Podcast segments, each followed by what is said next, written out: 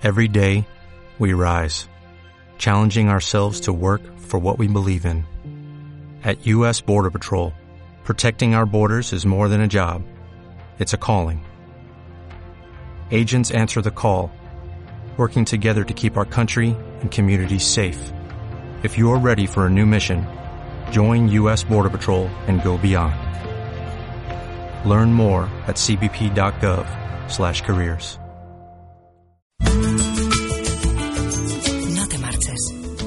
con nosotros. Más compañía. Una ventana abierta al mundo Más cerca de ti. en Radio Internacional. Radio Internacional. Tu radio. Nuestra radio.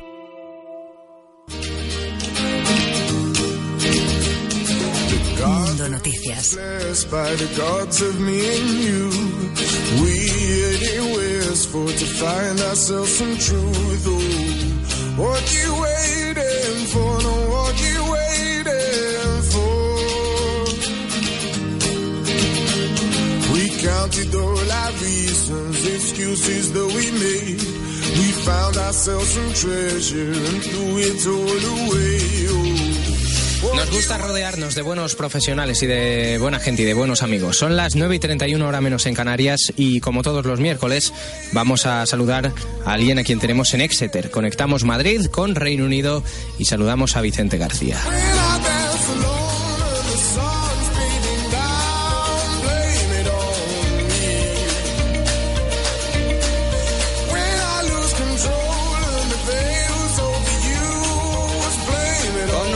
Temas sobre la mesa como todas las semanas hay que hablar de elecciones, hay que hablar de Theresa May, hay que hablar de otros líderes políticos británicos, pero mejor que nos lo cuente Vicente García y John, a quien por cierto se puede seguir a través de redes sociales las vivencias que tiene por territorio británico en Twitter arroba Vicena y John y en Facebook Vicente García y John. Lo he dicho bien Vicente García, buenas noches. Lo has dicho perfectamente como siempre, Luis. ¿Cómo estás? Pues mira, estaba eh, con un ojo puesto en mis notas y con otro en el debate que está ahora mismo en las pantallas de la BBC 1 aquí en Reino Unido, que se están se están echando en cara todos los, los candidatos eh, aquí de Reino Unido de cara a las- a las elecciones y, y he dicho, eh, por un momento he pensado que estaba en España, porque ahora te los contaré más, Más en detalles. detalle, Claro. pero no estaba Teresa May. Al final tenemos que hablar de lo que tenemos que hablar. Cita de los británicos con las urnas. Si te parece, Vicente, vamos a ello.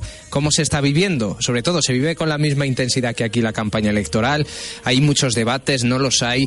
¿Qué programas han presentado los candidatos? Vaya, todo condensado en, en esta primera pregunta. Pues mira, eh, si quieres, eh, el, el- el debate principal que, que se celebra es el que se está haciendo ahora mismo en estos momentos y van los siete, siete líderes más importantes del país, y son siete a diferencia de España que no es tan representativo, aquí hay siete. Eh, el resto de días no, ellos no se, no se encargan mucho de salir en la tele, no, no en los totales de, de los telediarios cuadrando horas como hacen en España, sino que aquí más se centran en mítines, de- hacen rondas. Sí. Eh, aquí sí bien es cierto que van mucho más eh, a la gente, van más de localidad en localidad, intenta ver, intentan hacerse presentes en, en todas las zonas del país. Así Sí. que tienen menos tiempo para debates televisivos y entrevistas radiofónicas como, como vimos en España que, que paseaban por todos los platos de todas las cadenas. Eso es. Pero aquí la verdad es que se han centrado en este debate. Han ido todos los, los líderes, a excepción de Nicola Sturgeon del partido de Escocia y, y Theresa May, que ha llevado a su Soraya de Santa María particular en, en, en Amber Road. Así que no la hemos podido ver. Eh, ella ya dijo que no iba a estar. Jeremy Corbyn lo ha intentado hasta el final, ha dicho que porque no iba. Luego os ofreceré las cuatro razones que ha dado ella por, la que, por las que no ha ido. Pero ahí hemos visto a Jeremy Corbyn eh, ante el peligro sin, sin la ayuda de, de su compañera de gran partido, que es Theresa May. ¿Tenía más que perder Teresa May yendo al debate, por mucho que pudiera defender todas sus, todos sus argumentos y todos sus pensamientos y su programa electoral que no yendo? Yo creo que eh, tenían mucho que perder porque la verdad es que están yendo todos a por, a por el Partido Conservador, incluido el UKIP. Ujú. Eh, los, los otros cinco la acusan de, de tener eh, políticas eh, muy conservadoras que, están, que pueden poner en peligro la- los derechos de los ciudadanos tanto de la Unión Europea como de Reino Unido y el UKIP al contrario, el UKIP estaba diciendo que hay que ser más fuerte y más estable, que es lo que dice ella, eh, que hay que serlo todavía más porque falta mucho dinero y se, se necesita incrementar ese, esa hucha del gobierno británico para, para que se puedan llevar a cabo más, más políticas. Eh, me hacen- eh, he tomado algunas notas que, Sí. que quiero quiero compartir con, con los, con los oyentes y es la primera y más importante que yo he visto es que eh, muchos están defendiendo los derechos de los ciudadanos de, la Unión Europea en Reino Unido. El- la primera frase de Corbyn ha sido esa, que, que él lo que quiere es que garantizar unos derechos permanentes que no estén en juego bajo ninguna negociación, sino que se, se garanticen ya antes de, de que el Brexit lleve, llegue a, buen puerto o malo, no lo sabemos aún. Eh, Angus Robertson, que es el que estaba supliendo a, a Nicola Sturgeon por el partido escocés, también ha decidido a los inmigrantes, ha dicho que Escocia es un país rico y que Reino Unido es rico gracias a las aportaciones de los inmigrantes incluso. Eh, Y también ha habido aquí un enfrentamiento entre Angus Robertson y Jeremy Corbyn, porque es cierto que los demás se han mojado y el Partido Liberal, como ya adelantamos hace unas semanas, va a hacer una- un nuevo referéndum en caso de que ganen para que para que se vuelva a votar si se quiere permanecer o, o se quieren ir a la Unión Europea, los ciudadanos. Y Escocia le ha preguntado a Jeremy Corbyn que por qué no, por qué no deja claro en ningún momento que ellos van a luchar por quedarse o por los derechos de, de los europeos. Y Corbyn, una vez más, ha esquivado esta pregunta de qué pasará con el Brexit si ellos ganan. Así que ahí nos hemos quedado. Además, eh, los debates aquí son muy diferentes porque el público eh, aplaude, silba, eh, eh, se ríe. Eso me ha sorprendido mucho, los, los, la- los comportamientos del público en referencia a España. Y preguntan, mucho más, eh, preguntan muchas más cosas que, que en España. Es cierto que, que aquí les, les dan el micro a los, a los, a los espectadores y pueden preguntar eh, lo que quieran. En este aspecto, el, el partido de los verdes ha sido el que más aplausos y más eh, risas ha, ha despertado en, la, en, en el público y la verdad es que sus, sus planteamientos sobre el papel eran muy, o así, pues, a viva voz, eran muy interesantes. Lo que pasa es que, claro, sobre el papel eh, todos les han atacado diciendo que no se podía conseguir tantas cosas con, con, el dinero que, que se puede conseguir de, de impuestos. Eh, además, el Partido Conservador, ya es el único que me queda así por destacar, ha seguido en sus 13 de que necesitan una economía fuerte y que a partir de ahí ya se puede empezar a pensar en, en aumentar el gasto en, gasto social en, en otras parcelas como la educación pero que hasta que no hasta que la economía no vuelva a ser fuerte y se tenga claro el camino del Brexit no se puede prometer nada sobre papel mojado que es a lo que ha criticado al resto Estábamos, estabas comentando que tienen una función mucho más participativa el público de estos debates y hablabas de que el Partido Verde se había granjeado los aplausos. ¿Quién se ha granjeado los abucheos en caso de que haya habido algún partido que los haya merecido y los haya obtenido? Pues eh, Teresa May yo creo que no ha ido para evitar los evitar. que recibía de Amber, porque por parte del Partido Conservador estaba, estaba recibiendo muchos abucheos, muchos, muchas risas por, por algunas palabras que decía. Y la verdad es que yo creo que por eso no ha ido, eh, porque veía claramente que iba a ser abucheada, que iba a quedar en muy mala imagen delante de, de toda la ciudadanía. Y por así decirlo, eh, lo que se está, la que se está llevando los abucheos es la, es la que, el, por así decirlo, un muñeco de paja que ha puesto ella ahí para que al día, el día de mañana, cuando May salga en los, en los medios o vaya a algún meeting, eh, no quede esa imagen de que fue abucheada, de que Eso fue es. atacada por todos, sino que ella se aparte un poco, es como si, como si esta mujer que han puesto no fuera, no fuera con ella. Y, y eso es lo que ha evitado. Que no se Además, viralice, con- que no se viralicen las imágenes de Teresa May recibiendo, recibiendo críticas negativas o abucheos. Eso contrasta con la buena valoración que tiene en sondeos y en encuestas. Me sorprende. Me sorprende que el público de un debate que suele ser representativo abuchee los fundamentos del Partido Conservador y, sin embargo, en encuestas, aunque ahora comentaremos los cambios que ha habido en los sí. últimos días, pero sigan siendo líderes. ahí quería llegar yo, porque las encuestas últimamente eh, están eh, poniéndolo todo mucho más junto y hay una en especial que te voy a contar más adelante que, que ha puesto en peligro eh, esta ventaja que tiene el Partido Conservador. Eh, más o menos todas dan entre 11 y 13 puntos de ventaja al Partido Conservador, pero hay algunas que incluso dan hasta 7 puntos. Eso ya sería muy poco, teniendo en cuenta que cuando convocó elecciones eh, se, lo hacía con una idea basada en 21 puntos de diferencia que Mm. había entre el Partido Conservador y, y los, y los laboristas. Pero la más impactante es la que te voy a decir ahora, que es una que ha realizado YouGov, y es una la primera de las, encuest- de las encuestas que ha calculado, por así decirlo, escaño por escaño, distrito por distrito, y ha dado un resultado que no convence a May porque lo- no solo no lograría mayoría absoluta el Partido Conservador, sino que además eh, sacaría menos asientos de los que ya tienen, que es algo que es todo el efecto contrario que ella pretendía eh, al, al, al convocar las elecciones. Eh, ella creía que lo hacía sobre pies de plomo, sobre un camino bastante allanado, pero le- últimamente le están saliendo todos los tiros mal y, y Corbyn se está acercando poco a poco Así que está en peligro May su, y su mayoría absoluta que tanto ansiaba para poder negociar libremente el Brexit. May todavía mantiene distancia sobre Corbyn. Es verdad que, ¿cómo podemos asimilar que en apenas dos, tres semanas desde que hablábamos la otra vez y decíamos, bueno, May con ese argumento de un Reino Unido con un gobierno sólido, con un gobierno fuerte, está generando pues reacciones muy positivas entre el electorado y a día de hoy es verdad que todavía mantiene la distancia con Corbyn, pero está perdiendo muchísimo poder eh, y muchísima intención de voto. Decían, apuntaban desde aquí, no sé si es un argumento o si es una opción un tanto inocente e ingenua. Decían que tras presentar su programa hay algunas medidas que no han nada bien. Eh, no sé si luego, bueno, mmm, vamos a comentarlo en torno a uno de los temas que tenemos también planteados, pero, por ejemplo, planteaba May que los jubilados iban a tener que pagar una especie de extra según fueran cumpliendo años para garantizar la cobertura sanitaria y que eso había sido una especie de, de pistoletazo porque había recibido críticas por parte de todos los sectores sociales.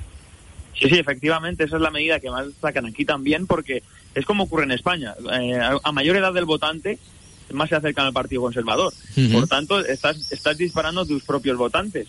Y lo que esto se está traduciendo es en lo que vemos, en que se están acercando mucho más las posturas y que, y que, y que es eso. Eh, además, en el debate han criticado que han, han sacado los conservadores como tres manifiestos diferentes, que no hay, por así decirlo, una, una cohesión del, del discurso y por eso hay medidas que no están bien explicadas, como la de, la de los jubilados, que ellos eh, además no les han explicado bien y, y, que además luego más comentaremos más adelante que esta, este, esta población también se puede convertir en un problema para, para May eh, después del Brexit. Eh, lo que ha hecho ella para intentar un poco calmar los ánimos y siguiendo con su, siguiendo con su discurso conservador eh, y lo que ha hecho, he ido repasando los, las elecciones anteriores y es algo a lo que siempre recurre el Partido Conservador cuando se, se ve un poco mal y es atacar al Partido Laborista. un clásico. En el tema, en el tema de inmigración. ¿Por qué? Porque dice que, según ella, eh, hay, Corbyn tiene un plan para que la inmigración eh, en Reino Unido sea sin control, que aquí pueda venir todo el mundo, ya fuera, y que esto va a provocar la llegada de miles de inmigrantes de fuera de la Unión Europea.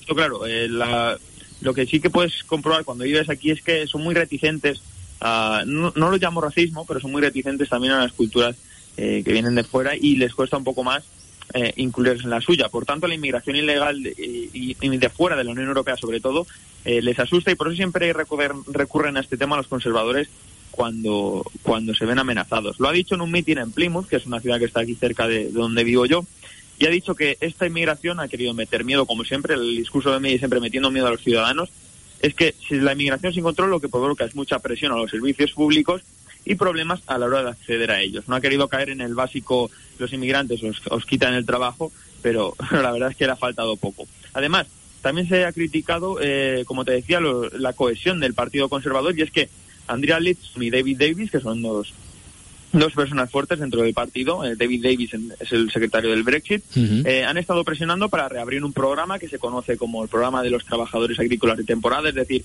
en temporada de recogida de, de, de ciertos alimentos venían trabajadores de fuera de, de Reino Unido, principalmente de la Unión Europea, que venían y hacían la labor, lo que, le, lo que les venía muy bien a, la, a, a los empresarios, porque no había mano de obra suficiente.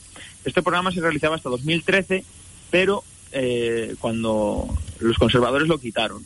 Sí. Y ahora lo que, lo que quieren hacer estas dos manos, estos dos pesos pesados del Partido Conservador, han pedido a, a May que se, arra, se, reabra este programa porque lo que haría es eso, eh, in, inflar mucho más los números y, y, que creciera la economía agrícola de, de, Reino Unido que está muy, muy subdesarrollada en, en comparación con otros países de la Unión Europea. Por tanto, han criticado también esta falta, esta falta de, de estabilidad porque lo que, lo que viene prometiendo May es estabilidad y fuerza, así que han criticado también el, la hipocresía del Partido Conservador.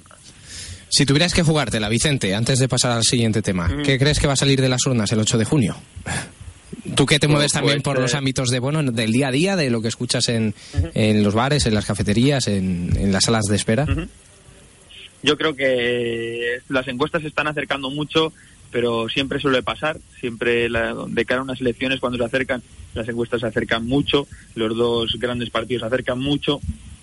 Y lo que va a pasar finalmente es que va a ganar el Partido Conservador, pero sí que me la juego diciendo, muchos dicen que va a conseguir mayoría absoluta, pero yo me la juego, yo creo ciertamente que no la va a conseguir y que va a tener que, que no va a tener un camino tan de rositas como, como pretendía Theresa May a la hora de, la, de llegar a, una, a un acuerdo del Brexit fructífero para ellos. Así que yo creo que van, van a ganar, eso yo lo tengo prácticamente asegurado, pero no van a conseguir mayoría absoluta.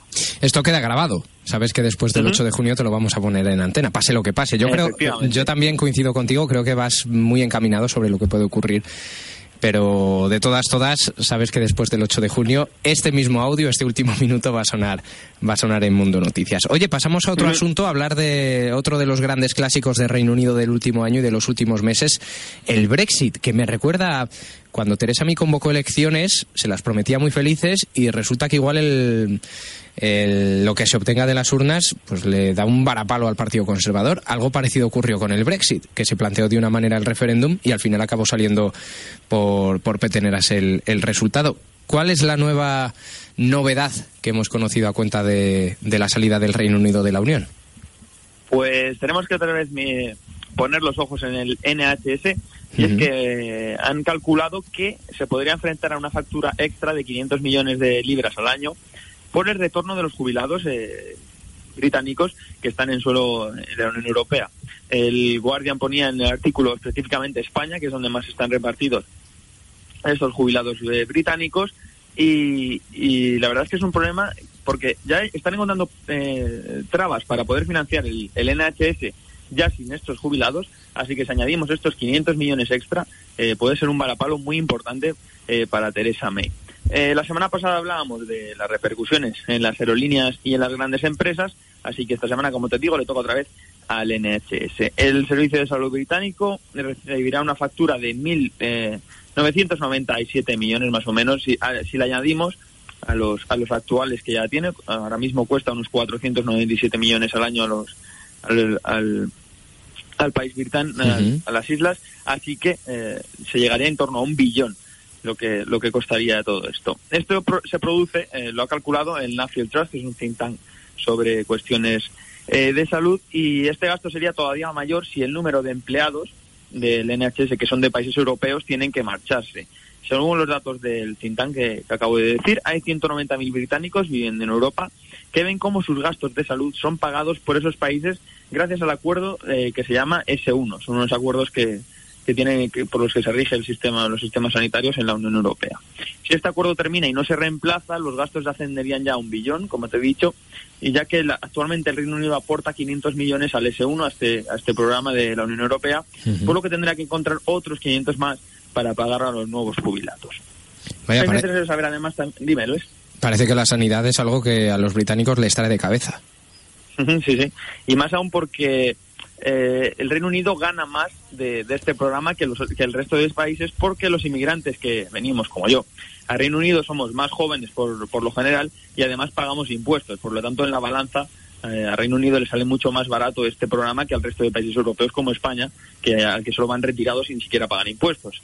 En lo que respecta al personal, eh, el NHS ya está sufriendo por no contar con suficientes enfermeras, ya que los enfermeros y enfermeras que provienen de Europa han estado reinando el hueco de personal que es insuficiente aquí, pero ahora estos números están empezando a caer. Te digo que es insuficiente porque estando aquí me he encontrado con algo eh, que no pasa en España y que es bastante interesante. Y es que las enfermeras eh, cobran prácticamente lo mismo que un, que un personal de, de supermercado. Entonces lo que pasa aquí es que muchos de ellos prefieren eh, eh, irse a un supermercado donde el trabajo es mucho más cómodo porque aquí la- los turnos son muy muy largos los de las enfermeras y prefieren eh, un trabajo más cómodo como el supermercado y en el que pueden ir ascendiendo y lograr ascender mucho más dinero que la enfermera. Es increíble que al final estén equiparados esos dos salarios. Y eso que desde aquí siempre existe la noción o la percepción de que muchas enfermeras tienen que emigrar a Reino Unido porque allí se consiguen, aparte de puestos de trabajo, se consiguen buenos salarios. Y resulta que están equiparados, con todos los respetos, pero están equiparados a personal de, de supermercado. En fin, vamos a estar muy pendientes porque parece que del Brexit no vamos a dejar de hablar en los próximos cinco años por lo menos. Y de sus consecuencias ya ni, ni imaginemos. Bueno, Reino Unido y gases contaminantes también es otro de los grandes clásicos del siglo XXI. ¿Qué ocurre ahora con la contaminación, Vicente? Sí, sí, sí, y es que es un tema redundante aquí en algo pasa en Reino Unido, pero es que llamamos por la tercera vez que, que el- que- que Reino Unido es demandado Bueno. por incumplir el protocolo de emisión de gases. Esta vez han sido abogados medioambientales los que han llevado el gobierno a la Corte Suprema en un juicio que tiene el objetivo de eliminar los defectos más importantes de, los planes que, pusieron en marcha desde el Ministerio. Eh, Clean Earth, que así se llama la acusación, ya ha ganado en dos ocasiones anteriores al Gobierno, que les comentamos aquí, en los dos planes que presentaron anteriormente. Y es que el Gobierno está presentando planes continuamente, pero desde Clean Earth y desde varios estamentos sociales ven que no son normales, porque no cumplen básicamente con los requerimientos legales. Eh, los niveles de dióxido de nitrógeno que emiten en su gran mayoría los coches diésel han estado por encima del límite del legal, como hemos venido contando, en casi el 90% de las áreas urbanas del país, es decir, en casi todo el país están, se están rompiendo los protocolos. Además, las emisiones pueden provocar 23.500 muertes prematuras al año y en 2016 ya fue declarado este problema como emergencia de salud pública. Además, el jefe ejecutivo de Cleaner, James Thornton, ha dicho que han encontrado defectos muy grandes, por lo que requieren un plan para bajar los niveles de polución a niveles legales. Ya no solo que, que, se, que se bajen todavía más, sino a niveles solo legales para, para vivir. Este plan, ha dicho, es un plan para desarrollar más planes y lo que ellos quieren es eh, planes para, la, para pasar a la acción ya. Lo que quiere el gobierno es como, decir, tenemos este plan para poner en marcha más planes y quitárselo de encima ahora, pero uh -huh. lo que están exigiendo es un plan que, que funcione ya. Incluso el alcalde de Londres, Adi Khan, ha dicho que la, estos planes son inadecuados y que no cumplen con lo, con lo, con lo establecido. Por su parte, los conservadores eh, son reticentes a implementar más cargas para los conductores de coches diésel, que son los que recibieron precisamente un récord de impuestos para que se pudieran comprar coches de este tipo. Básicamente lo que ha pasado es que ellos quieren eh, un plan que vaya retrasando el tiempo de, de tomar una decisión porque ellos eh, favorecieron la compra de este tipo de coches diésel, por lo tanto sería una incoherencia que ahora lo grabaran todavía más. Así que aquí hay un problema bastante importante. Confirmamos, eso sí, que nadie se vaya a pensar que en Reino Unido los eh, niveles de contaminación son altos en todas las ciudades y en todas las localidades. Confirmamos que, por ejemplo, en el lugar que nos lo has dicho en muchas ocasiones, en Exeter, donde tú resides habitualmente, los niveles de contaminación no se disparan, por lo general. No, no, aquí la verdad no nos podemos quejar porque no es una ciudad muy muy llena de coches, no es muy industrial, así que aquí se respira aire limpio, pero ya te digo, somos del 10% que no sufre este problema, pero el, resta, el 90% restante sí lo sufre. Sí lo sufre. Por cierto, una última, para todos esos españoles que estén preocupados y que estén o bien viviendo en Reino Unido, o bien que vayan a vivir, o bien que simplemente quieran conocer qué va a ocurrir después del Brexit, ¿qué novedades les podemos comentar? Pues es una verdad muy importante y es que el gobierno de Mariano Rajoy va a poner en marcha un grupo de trabajo entre los ministerios de Reino Unido y de, España que se llama Task Force Brexit. Uh -huh. eh, básicamente lo que quiere es prestar un servicio de apoyo y asesoramiento a estos ciudadanos españoles que como yo estamos aquí de, de cara a la salida de la Unión Europea porque todavía no nos han dado preguntas a respuestas hay mil respuestas y no tienen ninguna pregunta clara. Eh, tendrá su sede en la Embajada de España en Londres y van, van, a incorporarse en torno a 15 trabajadores, así que si tu área es esta, eh, intenta buscar información porque es una, es una oferta de trabajo interesante. El plan detallado, en una respuesta del gobierno a una pregunta que, escribió el senador socialista Andrés Gil, obedece la preocupación creciente de que el Brexit eh, ha provocado en los españoles residentes en Reino Unido, como te digo, que no tenemos re respuesta a lo que a lo que nos va a pasar en cuanto a derechos, si tenemos que conseguir una visa, si tenemos que preguntar por, por ciertos papeles, etcétera, no sabemos nada. El gobierno informa que, que la embajada y los dos consulados en suelo británico están trabajando en un importante colectivo eh, de españoles que se han agrupado en la Surviving Brexit, ya somos más de 3.000 españoles residentes en el país en este en este en esta plataforma. En la carta del gobierno además, que es del pasado 5 de mayo, se resumen en cinco las demandas eh, de los residentes españoles. Como te decía, había muchas preguntas, pero básicamente las cinco demandas claves son eh, la asistencia para para tramitar una residencia permanente, la, la creación de una sección Brexit en las páginas web, la publicación de un boletín de información continuo por correo, por correo electrónico, así como la charla, la organización de charlas y conferencias eh, para que todos se puedan enterar si no tienen internet o si no o si quieren les gusta más presencia. Eh, en principio la iniciativa estará en funcionamiento durante tres años, que se supone que son los dos que van a estar el Brexit, más un año más eh, para ver las consecuencias de los resultados, así que tendremos tres años para favorecernos de este de este de este programa. Y, las misiones principales que van a tener este Task Force van a ser, van a ser recoger, la carta, recoger cartas, responder a consultas telefónicas, eh, presencialmente además, como os he dicho, y coordinar las consultas eh, de, de, sectores específicos como puede ser colectivo de periodistas de Reino Unido, etcétera. Eh, ya termino con un dato y es que somos más de 131.000 españoles los que estamos en Reino Unido, registrados en Londres y Edimburgo, y se calcula que el número de, residentes es todavía más, o sea, seríamos en torno a 260.000 españoles en Reino Unido. 260.000, tremenda, tremenda cifra. La migración española además eh, ha aumentado de manera sostenida desde la crisis, como os podéis imaginar, y va creciendo en torno al 20% anual, así que son números muy importantes. De todas maneras, hay dudas entre la comunidad española sobre qué va a ocurrir después del Brexit. Mm, ¿Notas si hay también preocupación o es simplemente expectación ante lo que pueda ocurrir? Hay, preocupación en todos, en todos los ciudadanos de todos los países. Eh, no saben si nos van a exigir, si nos van a exigir una visa, si nos van a exigir eh, ciertos papeles o si requerimos eh, ciertos tiempos, cierto X tiempo cotizando en, el sistema de seguridad social. Eh, no sabemos nada. Eh, yo creo que incluso el propio gobierno y, la Unión Europea no saben nada de por dónde van a ir estas negociaciones. Lo sabemos que, están, ahora mismo están medio paralizadas porque Teresa May está eh, enfadada. Teresa May, Angela Merkel y el resto de, países potentes europeos están enfadados con, con, la forma en la que Teresa May está llevando esto. y al revés, Teresa May está enfadada porque no está consiguiendo lo que quiere. Así que todavía no tenemos ni respuestas ni, ni, ni, ellos mismos tienen respuestas. Bueno, entre el Brexit y las elecciones, Vicente, menudos días eh, más apasionantes mm. eh, te vas a meter entre pecho y espalda la próxima semana, hasta el 8 de junio. Es la cita que tienen los británicos con las urnas y veremos lo que sale de ahí y veremos cómo se afronta las negociaciones con la Unión Europea de cara a que se materialice. Parece que todos los partidos lo tienen claro, todos los partidos que concurren a la cita electoral que se materialice el, el Brexit. Cuídate mucho y nos lo cuentas la semana que viene, si te parece. ¿Cómo va avanzando todo? Efectivamente, ahí lo contaremos y estaremos ya un día de las elecciones. Pondremos ya la última hora total, todo lo que se tiene que saber ya para el día de antes y, una pequeña previa y podemos hacer una porra si queréis. Desde luego, vamos a hacer la previa con todas las garantías. Cuídate Vicente, un abrazo fuerte.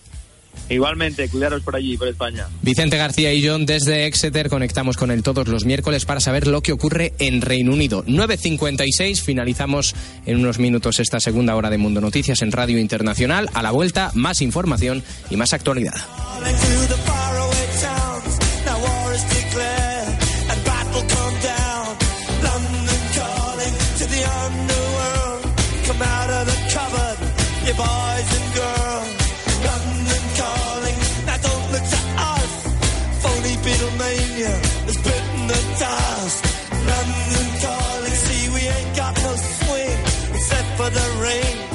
Crunch of thing.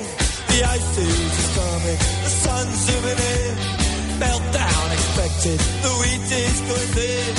Engines stop running, but I have no fear, cause London is drowning. I live by the river to the imitation zone. Forget it, brother,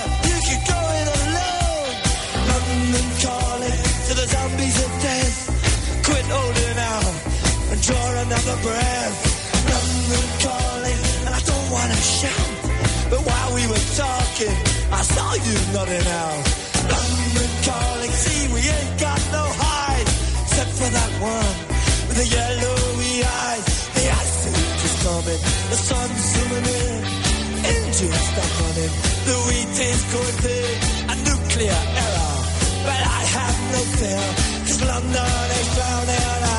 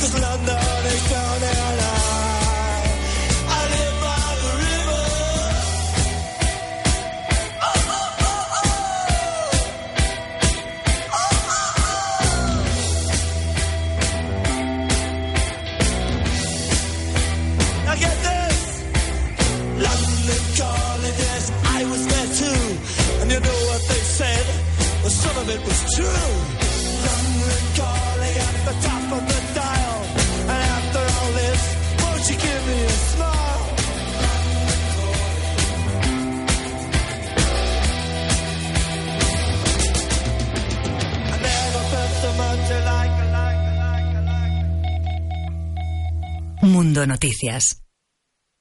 Radio Internacional. Dinámica. Comprometida. Y con mucho estilo.